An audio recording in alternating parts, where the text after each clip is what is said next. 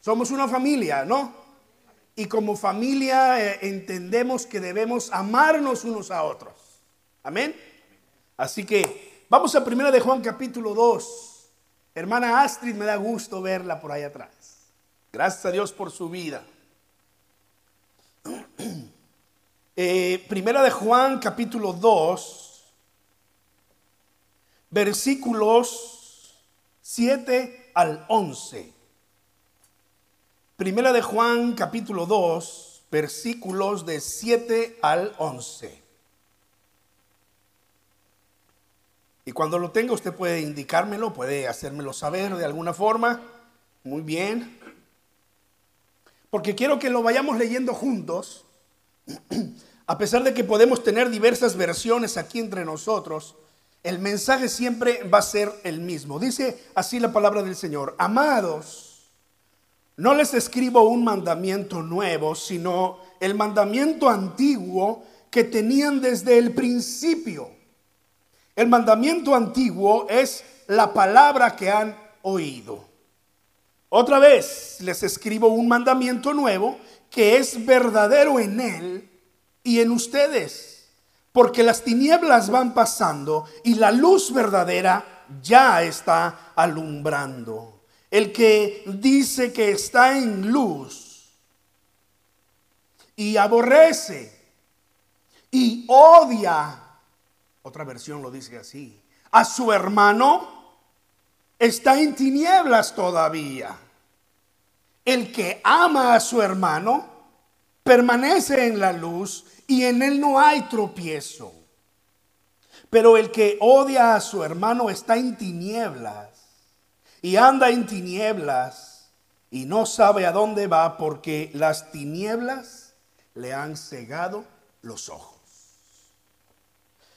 Hay dos grandes temas en, la epístola de Juan respecto a Dios. Dios es luz y hemos hablado un poco acerca de esto. Pero ustedes se pudieron dar cuenta que Juan va a poner estos dos temas relacionados porque sigue hablando de la luz y las tinieblas. Y, ha declarado categóricamente, así como lo hizo en el capítulo 1, y en parte en el, en el inicio del capítulo 2, si estás en luz debes vivir en la luz. ¿Verdad? Dios es luz. El otro gran tema que Juan tiene en su primera carta y que uno lo va a encontrar incluso en el Evangelio de Juan y en las otras cartas de Juan es este. Dios es amor. Dios es amor. Juan en su carta declara primeramente Dios es luz, pero también declara Dios es amor. Y, la próxima semana quiero eh, eh, seguir hablando acerca de esto, así que hoy, por ahora, no me extiendo tanto en este tema de Dios es amor, pero eh, sí quiero abrir una nueva serie, quizás un poco más corta que las anteriores. Ya hemos estado hablando acerca de vivir en la luz y el tema de hoy tiene que, tiene que ver con vivir en la luz, según Juan lo ha dicho aquí, porque dice aquí que el que está en la luz y odia a su hermano, en realidad está en tinieblas. Entonces he llamado a esta serie Viviendo en el Amor. Viviendo en el Amor. Si le podemos dar a la siguiente imagen, yo creo que ahí es donde va a estar el, el título. Viviendo en el Amor. Bueno, ahí va a aparecer. Después de desafiarnos a cómo vivir en la luz y decirnos si vives en la luz, pues debes andar como Jesús, ¿no aparece? Sí, es un video, es un video, es un video. Adelante, con confianza, sin temor, muy bien. Ahí va a estar repitiéndose todo el tiempo. Eso espero.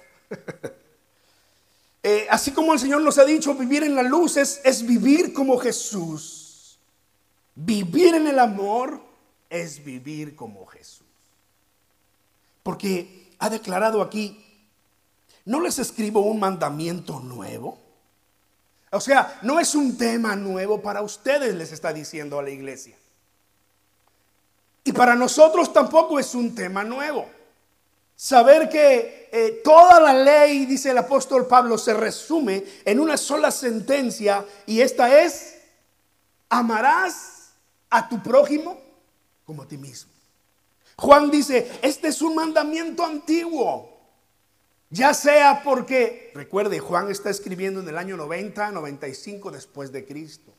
Ya sea que se refiere a viejo porque eh, fue de hace 60 años, cuando Jesús estuvo en la tierra predicando, Él enseñó esta verdad. Pero no solamente esto, eh, eh, podemos relacionar este mandamiento del amor con la esencia de la ley misma.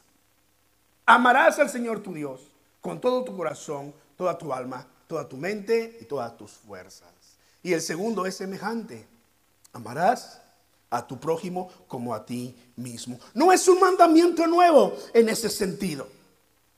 Pero en Jesús, ese mandamiento antiguo es elevado a su máximo nivel y entonces se vuelve nuevo para sus discípulos. De hecho, fue Jesús el que habló acerca de esto y él dijo, un nuevo mandamiento les doy. ¿Qué dijo? Ámense unos a otros. Juan 13, 34. ¿Quieres comprobarlo?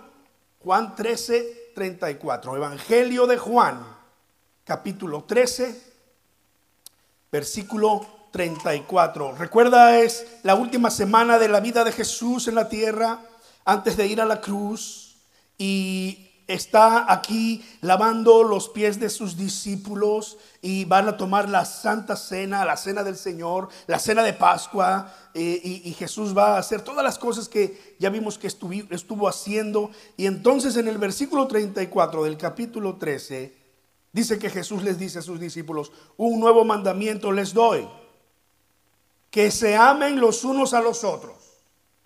Pero no se detiene allí. Sigue diciendo el Señor, como los he amado, ámense también ustedes los unos a los otros. Mira, para que lo, lo puedas ver como lo estoy viendo yo ahora.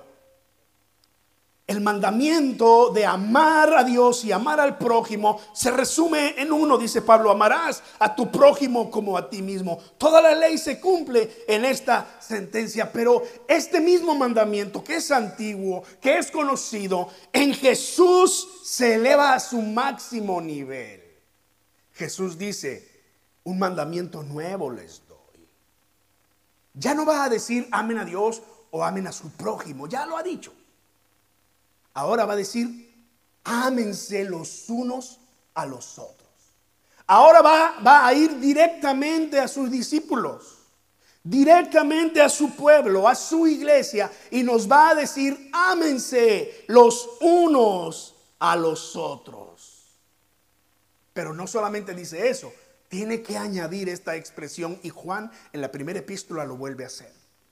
Como yo los he amado, así ámense los unos a los otros. Entonces, en, estos, en estas siguientes semanas vamos a hablar de, de vivir en el amor, viviendo en el amor, con este mandamiento que se hace nuevo para nosotros, poniendo a Jesús como ejemplo. Si vivir en la luz es vivir como Jesús, vivir en el amor es amar como Jesús. Mira, ¿cómo, ¿cómo, es que Jesús dice, como yo los he amado, así ámense los unos a los otros? Para Jesús, amar implica aún amar a los enemigos. Fue Jesús el que dijo, ama a tu enemigo. ¿No es cierto? Bendice al que te maldice. ¿No es cierto?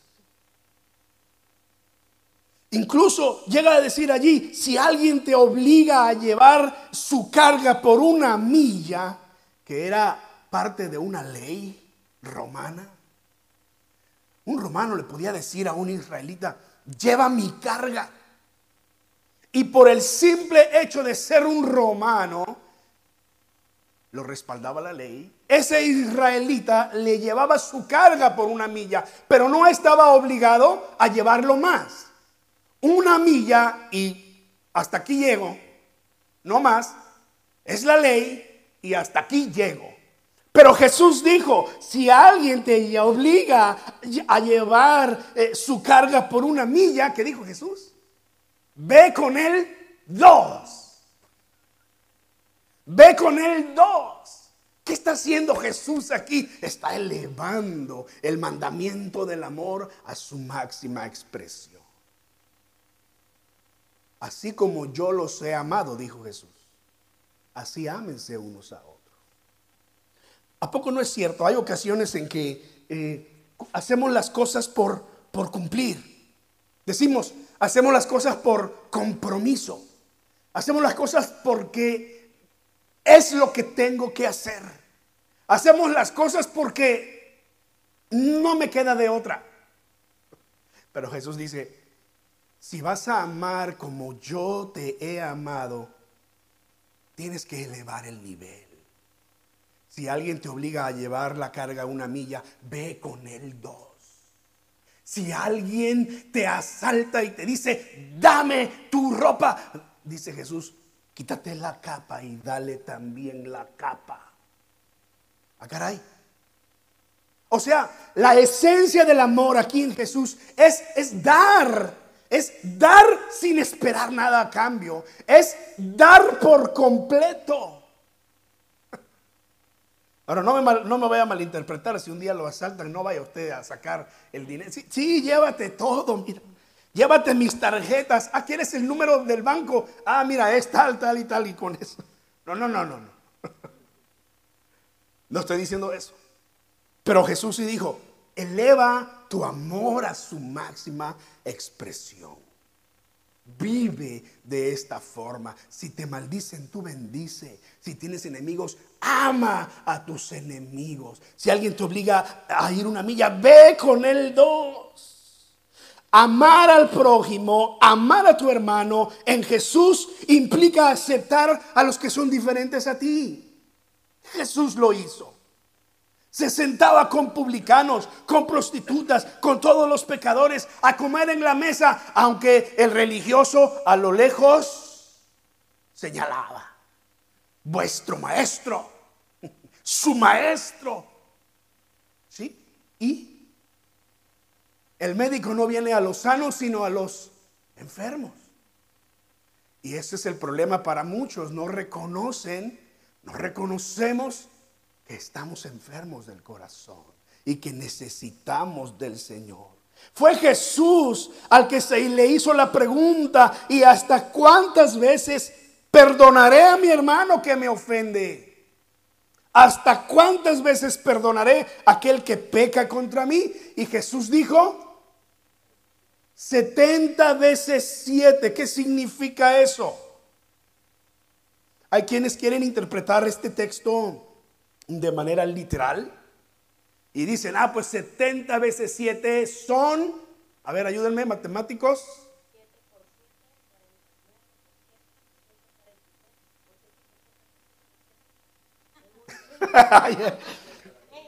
eso es lo que Por eso yo no soy matemático, porque ya me perdí después que dijo 7.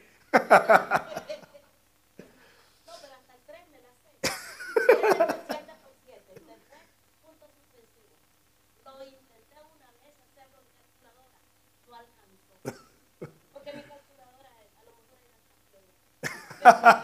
Y mire, hay quien toma literalmente el texto y dice, bueno, entonces es que hay un número determinado de veces que yo voy a perdonar.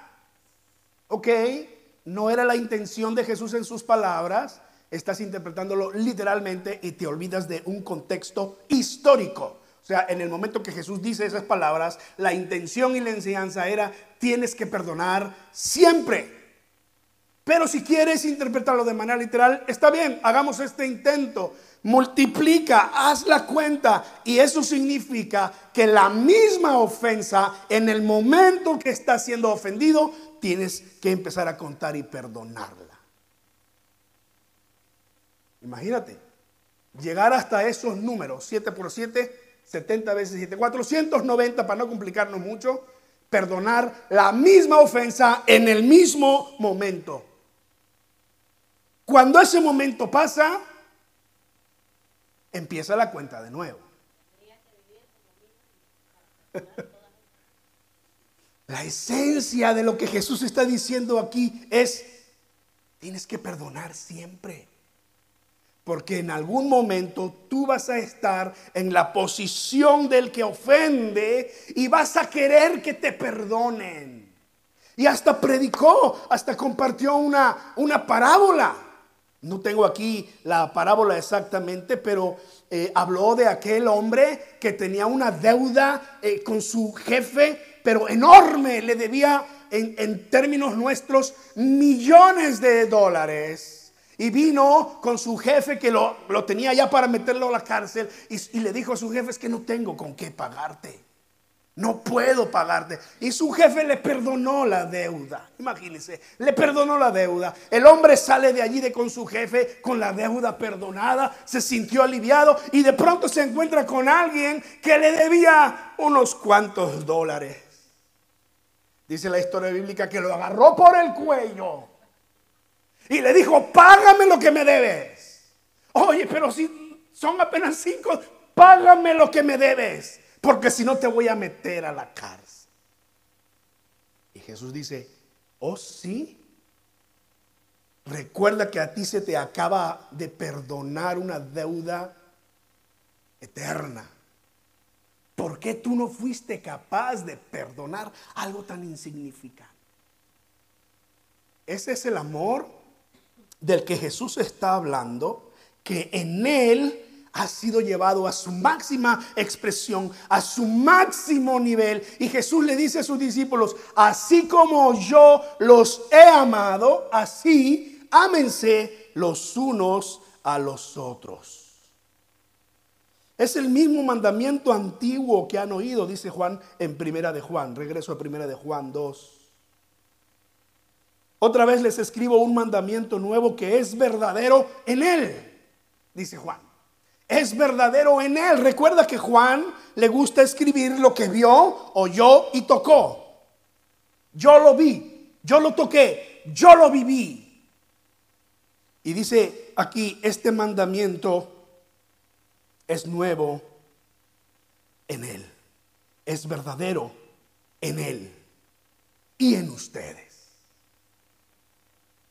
Cuando Jesús nos dice que le amemos, que amemos a nuestro hermano como Él nos ha amado. Y cuando Juan trae este tema aquí como introducción, porque Juan va a hablar del amor en el capítulo 3, el que vamos a terminar de ver hoy, y luego va a hablar del capítulo 4, que veremos más adelante, y luego lo va a repetir en el capítulo 5, haciendo básicamente el tema de la luz y el tema del amor como central de su carta, diciéndonos, este es el amor que se espera que practiquemos entre nosotros. Marcos Witt cuenta una anécdota que eh, él estuvo en el 50 aniversario del de ministerio de un pastor, un pastor que él admiraba mucho.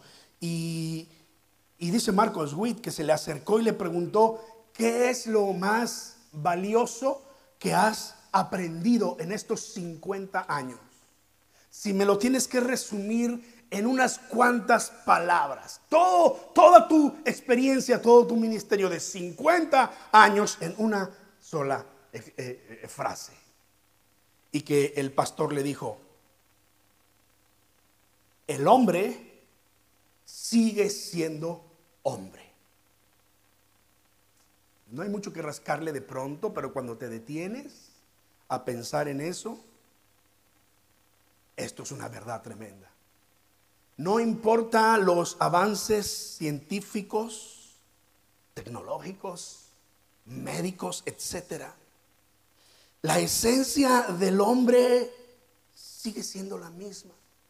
La condición del corazón del hombre en su interior sigue siendo el mismo, necesitado de restauración, necesitado de un poder superior, de un poder que está más allá de sí mismo para poder experimentar la transformación, el cambio.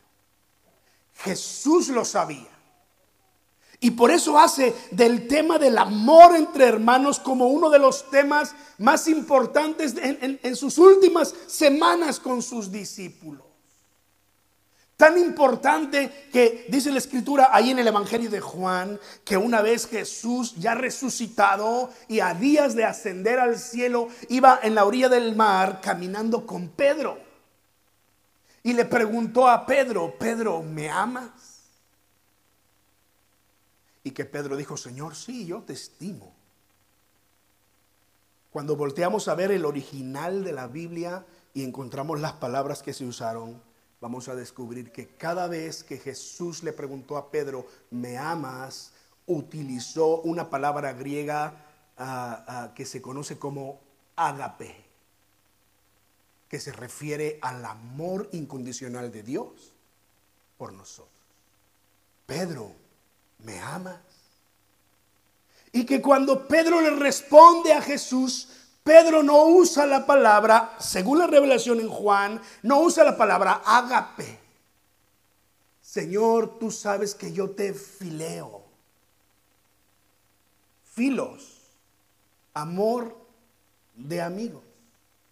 ¿Sabe que la ciudad Filadelfia significa el amor entre hermanos? Por eso le llaman la ciudad amigable o algo así, ¿no? Porque viene de la misma eh, raíz griega, filos, Filadelfia, filos, amor entre hermanos. Pedro, ¿me amas? Señor, tú sabes que te estimo. Y no solamente le preguntó una ni dos veces, le preguntó hasta tres veces. Y la tercera respuesta de Pedro, un Pedro ya un poco extrañado, pero a la vez un poco sentido, porque eh, parece que al final se estaba dando cuenta de lo que estaba pasando, le dijo, Señor, tú lo sabes todo, tú sabes que te amo. Y nunca utilizó la palabra ágape. Ahora, Juan, cuando le escribe a la iglesia, en el versículo 7 de Primera de Juan capítulo 2, él empieza utilizando la palabra cuya raíz es agape. Amados. Amados. Juan va a ser del tema del amor la, base junto con el tema de la luz en su, en su epístola. Entonces Jesús y Juan, entendiendo esto, tienen que insistir una y otra vez en el asunto del amor.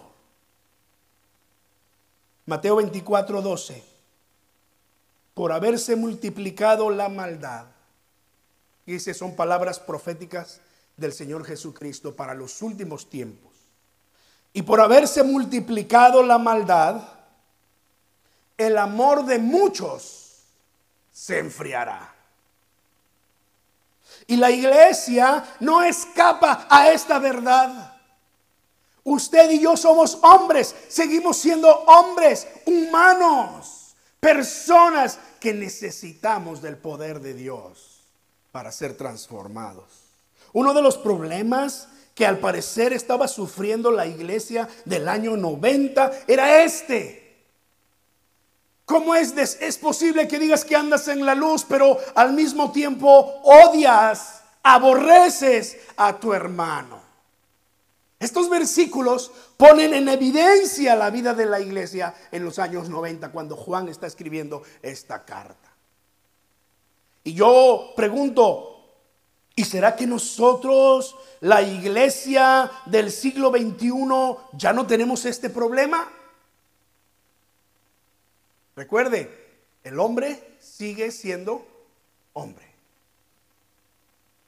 Y seguimos batallando con los mismos problemas odio, aborrecimiento. El odio y el aborrecimiento que Juan habla aquí eh, eh, cobra muchas, eh, muchos sentidos y toma muchas formas de expresión en el día de hoy. No sé que si nos vaya a dar tiempo para verlas todas, pero, pero quiero pasar por ellas rápidamente para no atrasarme los siguientes días. Mire, podemos considerar a nuestro hermano como un objeto solamente, como un número solamente, una estadística, lo que más o menos somos usted y yo para los políticos, para la mayoría de los políticos. No voy a, meter a todos ahí, Puede ser que haya por ahí buenos políticos que, que en verdad sirvan al pueblo. Habrá que buscarlos con lupa, pero los hay. pero somos un número solamente. Es decir, podemos hacer todos nuestros planes sin incluir de ninguna manera el beneficio de las demás personas. Podemos vivir con la suposición de que lo único que importa es que yo sea feliz, los demás que le hagan como quieran. Una persona puede ser tan egocéntrica, con, con frecuencia esto es inconsciente, no nos damos cuenta, mucho menos reconocemos que somos orgullosos. Pero una persona puede ser tan egocéntrica que lo único que le importa en el mundo es ella misma. Cuidado, que no seamos sorprendidos viendo a los demás solo como un objeto que puede ser usado para nuestro beneficio. Oh, hermanos, esto es más común de lo que usted se imagina. Ver a las personas como un objeto. Te puedo usar y después te tiro y no me importa. Pero también podemos mirar a nuestro hermano con desprecio. Mire, el primero lo ve como un objeto, no le importa, pero el segundo lo ve con desprecio aquellos que ven por encima del hombro a otras personas y las consideran inferiores a ellos. Piensan que no son mejores, piensan que no son dignos como ellos lo son, piensan que son de segunda, porque posiblemente ellos piensan que ellos mismos son de primera. Sí, aquí es donde entra la discriminación racial, la discriminación social y cualquier otro tipo de discriminación. A veces cuando tocamos estos temas con personas, yo les tengo que recordar, hermanos, nosotros aquí en este país nos quejamos de la, de la discriminación racial, pero ¿a poco no? Estamos en nuestros países y también allá vemos discriminación tristemente, por el color de la piel, por la cultura a la que perteneces. Yo recuerdo perfectamente en, en mi México lindo y querido, viendo y siendo parte de discriminación racial. Y lo voy a decir con todas sus palabras, no, no intento ofender a nadie, hermanos, me, me, por supuesto, crecí con esto y me costó trabajo entenderlo. Todos somos iguales a los ojos de Dios. Y el odio y el, aborrecimiento a veces toman esta expresión de la discriminación. Llegaba a casa una persona que vivía allá por las montañas. No tenía estudios porque posiblemente no pudo tenerlos. Estoy hablándoles de allá de los 70, 80 del siglo pasado. Uh, ya soy del siglo pasado. Este, y él llegaba con su machete en mano a limpiar el patio de la casa. Yo no sé eh, eh, qué dialecto él hablaba, qué idioma él hablaba, pero su español era eh, un poco mocho, decíamos.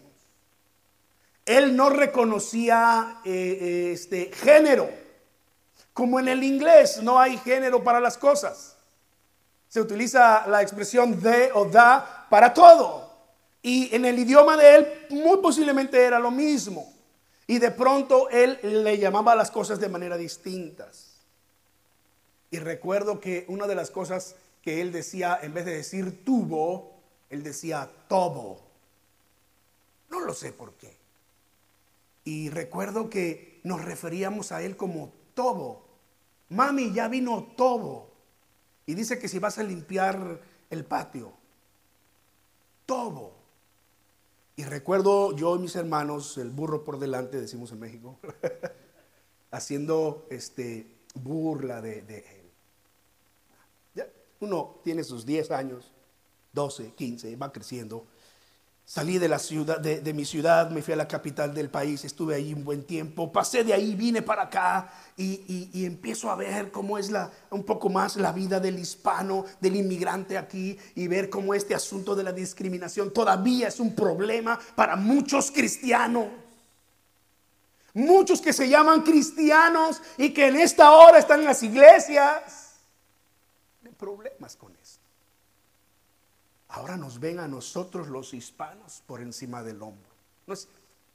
No, todos, no todos, hay muchos que, que se salvan por supuesto, pero eh, nos quejamos de esto y nosotros mismos lo tenemos allá y lo hacemos allá. Hace unos años una mexicana triunfó en el cine a nivel mundial, hizo una película que estuvo en todo el mundo, eh, creo que se llama Yaritza o algo por el estilo, ustedes la recordarán, ¿verdad?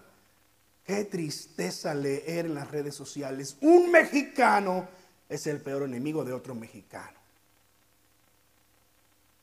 Yo no sé si esto pasa en Nicaragua, en Guatemala, este, eh, allá en, Ecuador, pero en México o en República Dominicana, pero en México esto sí pasa.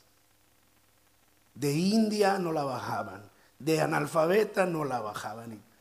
Oiga, está retratándose con personajes de nivel mundial, está en los mejores festivales de cine en el mundo. Y como que la envidia, no sé qué, será, pero señalándola y, considerándola como que inferior. Qué tristeza. Cuide su corazón. Cuide su corazón. Que el color de su piel no lo traicione. Que su nivel educativo no lo traicione. ¿Me estoy dando a entender, hermano? Vamos por el mismo camino.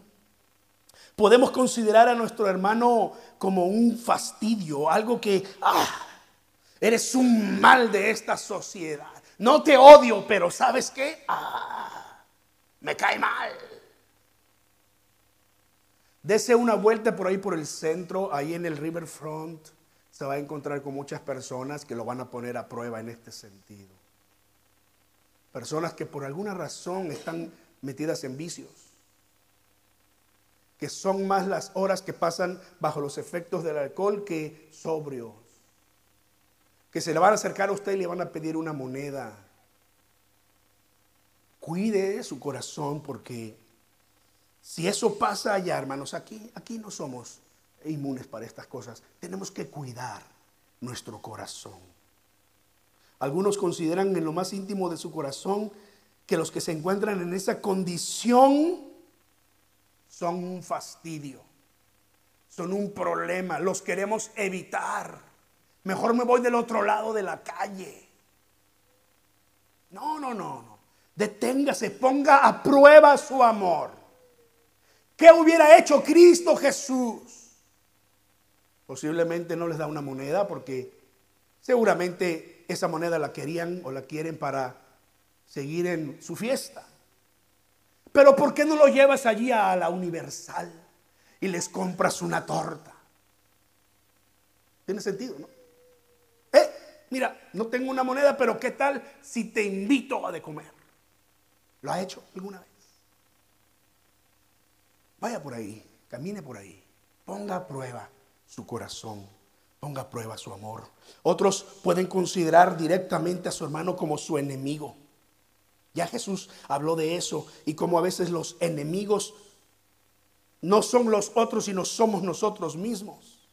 Vemos a la persona como una competencia y lo queremos eliminar. Cuando Él tiene un fracaso, hay algo dentro de nosotros que, que se regocija. No lo reconoce, pero qué bueno que fracasó. Porque si Él fracasó significa que yo tengo oportunidad. No, no, no, no, no. No es justo que pasen estas cosas cuando decimos que estamos en la luz. Es lo que está diciendo Juan aquí. No es posible que pasen estas cosas. La opción, nuestra opción es amar como Jesús amó. ¿Cómo amó Jesús? Esa es la segunda parte de la próxima semana. No voy a hablar del de, eh, Evangelio, voy a hablar de lo que Juan en su epístola ha puesto. Y vamos a entrar por allí en el capítulo 2, capítulo 3 de Juan y vamos a ver cómo es el amor que Juan dice que debe, que debe existir entre hermanos. Un amor totalmente práctico, un amor 100% práctico. Y se lo voy a resumir en una sola ah, frase. Dijo Juan, hijitos míos, no amemos de palabras solamente, sino de hecho y en verdad. Ah, no teorías, práctica. ¿No? Como este paisano de algunos de ustedes, Ricardo Arjona, lo cantó hace algunos años. Jesucristo es verbo, no sustantivo. Hijitos míos, amemos de palabra. No amemos de palabra, perdón. No amemos de palabra solamente, sino de hecho y en verdad. Hablaremos de eso la próxima semana. Cierre sus ojos conmigo, oremos juntos a nuestro Dios. Acerquémonos al Señor con un corazón sincero y digámosle al Señor con todo nuestro corazón, Padre, ayúdame a, escudriñar mi corazón, a conocer mi corazón. Tú dices en tu palabra, Señor, que, que si decimos que estamos en la luz, pero aborrecemos a nuestro hermano, pues estamos equivocados. En verdad estaríamos en tinieblas. Padre, yo pongo en tus manos tu iglesia, mi propósito con tu palabra en esta, en esta mañana ha sido, Señor, que, que escudriñemos nuestro corazón, que recibamos la luz que viene de ti, porque tú eres la luz. La luz se alumbra, dice Juan. Y que con la luz de tu presencia, Señor, cada uno de nosotros podamos reconocer en dónde estamos y si necesitamos confesar nuestros pecados, confesemos nuestros pecados. Si necesitamos poner atención a los detalles de la vida respecto a amar al prójimo, amar a los hermanos, así lo hagamos. Señor, esto a veces pasa en el hogar. En el hogar es el primer lugar muchas veces en donde nuestro amor es puesto a prueba. Porque ahí es donde estamos con personas conviviendo día y noche, todo el tiempo. Con la esposa, Señor, aquellos que somos casados, con la esposa, con los hijos. Ayúdanos, Señor, a entender tu palabra y a vivir el amor como tú lo viviste, como tú nos amaste, empezando por nuestra esposa, por nuestros hijos, con nuestra familia, con nuestros vecinos, y así que se vaya haciendo un uh, círculo concéntrico más grande cada vez. Señor, haz tu obra en tu iglesia, los que estamos aquí, los que nos escuchan a través de las redes, a través del internet. Que tu Espíritu Santo hable a nuestros corazones y transforme nuestros corazones, Señor. Queremos amarnos unos a otros como tú nos has amado. Perdónanos por las veces que hemos visto por encima del hombro, por las veces que hemos considerado a los demás solo como un objeto, por las veces incluso, Señor, que hemos dejado que eh, el resentimiento eche una raíz en nuestro corazón y nos amargue. Señor, límpianos. Que tu Espíritu Santo obre en nuestras vidas, Padre. En el nombre de Jesús. Amén. Que así sea, hermanos. Vivamos en el amor. Que Dios los bendiga y los guarde. Nos vemos pronto nuevamente por este lugar. Recuerde, estamos tan cerca como un mensaje de texto o una llamada telefónica. Salúdense unos a otros, hermanos. Recuerde, el amor no debe ser solo de palabras, sino de hechos y en verdad. ¿Verdad? Amén.